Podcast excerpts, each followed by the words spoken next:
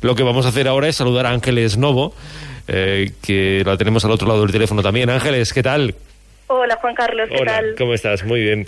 Mira, eh, Ángeles, estamos hablando de esto, de nutrición y de embarazos. Y entiendo que en esta época, precisamente ahora que estamos en, en verano, aunque el calor en estos días no sea especialmente riguroso, tendremos que tener un especial cuidado también en, en la alimentación, en el caso de estar en, en, en esa situación, eh, en el caso de mujeres embarazadas, ¿no? Además, eh, la verdad es que después del confinamiento, eh, en consultas se, se ha notado, se ha notado que, que llegan más embarazadas. Sí, ¿no? Y, y sí que es verdad que hay, eh, sobre todo, tres aspectos eh, que podemos mejorar mucho con la alimentación y que hacen que la mujer también pues pueda disfrutar más de- del embarazo, que, eh, que le quite cierta incomodidad, cierto agobio, que puede producir, por ejemplo, el edema. eh, cuando nos aumenta tanto la retención de líquidos y se hinchan los pies, los tobillos, las piernas. Eh, podemos incluso mejorar el estreñimiento y el descanso nocturno, que ya con el calor se ve afectado y con el embarazo pues todavía más. Claro, lógicamente.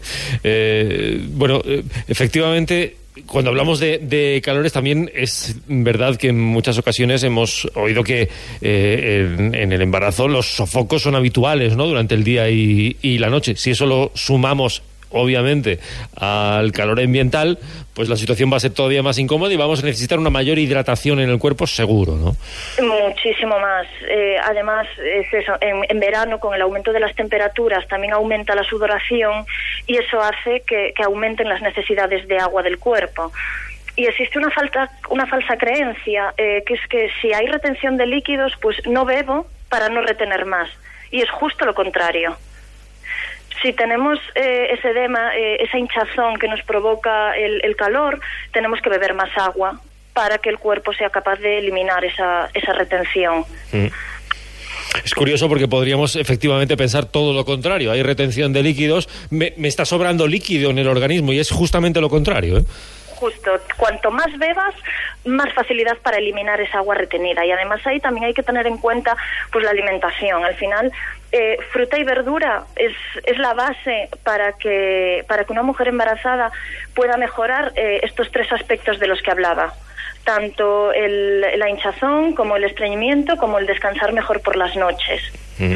Porque a veces eh, el calor ya hace que, que descansemos mal y tendemos a cenar muy poquito pensando que así eh, vamos a dormir mejor. Y no es tanto cenar poco eh, como acertar con la cena ligera para que nutricionalmente vaya, vaya completa y que no haya ningún déficit.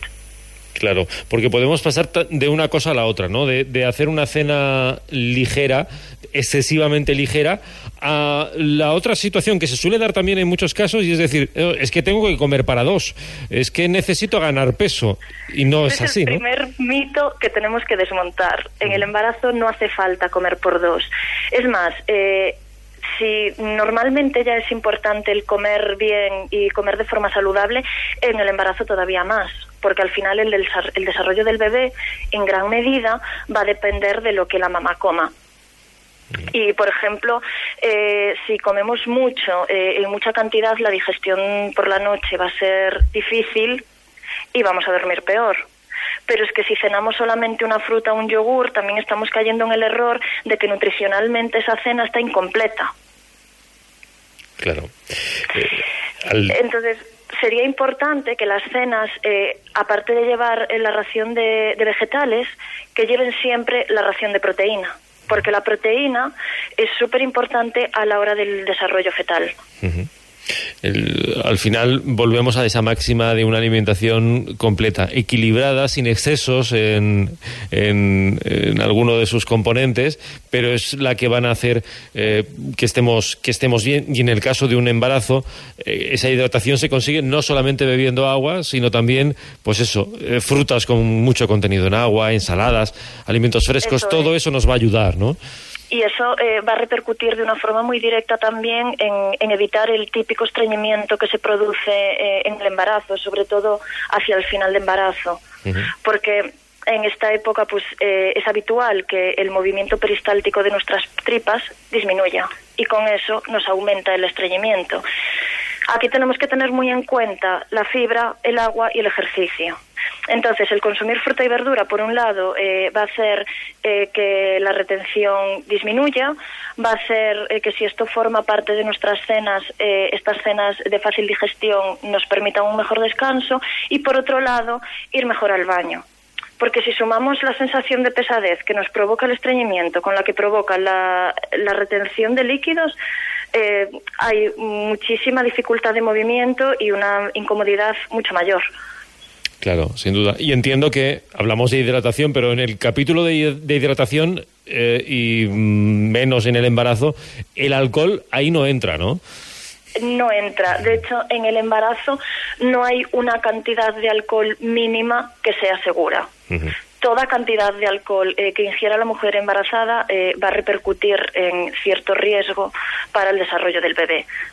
Entonces, eso sí que nos tenemos que olvidar por completo. Bueno, y todo esto lo sumamos a los consejos habituales eh, a la hora de, un embarazo y la alimentación, al margen de que sea o no en verano, como el hecho de, supongo, la atención al ácido fólico, ¿no? Que es algo que todas las embarazadas tienen en cuenta, ¿no? Me parece, Ángeles, que hemos... Eh, ahora te escuchamos mejor, creo, seguro, ¿eh? ¿Sí? Ahora, ahora, sí, sí, sí. ¿Ahora? Sí, sí, vale, perfecto, perdona. perfecto, Ahí sí que quiero hacer hincapié en eh, los cereales integrales, porque están metidos como en el saco de, dieta, hay mucha gente que no los toma de forma habitual porque son de dieta y todo lo contrario, un cereal integral eh, tiene ácido fólico y un cereal refinado no los tiene. Entonces, nutricionalmente mucho más completos, pues el pan integral, la pasta integral. En general, todo lo integral sería mejor que a cualquier producto similar refinado, ¿no? Efectivamente, nutricionalmente lo integral, además de aportarnos fibra, nos está aportando mucha más cantidad de vitaminas y de minerales que un embarazo todavía son más importantes. Bueno, pues eh, como nos decías, lo has comprobado tú también en la consulta, eh, este confinamiento ha aumentado también el número de embarazos, ¿no, Ángeles? La verdad es que se nota, pero bueno, eso siempre es una alegría. Sin duda.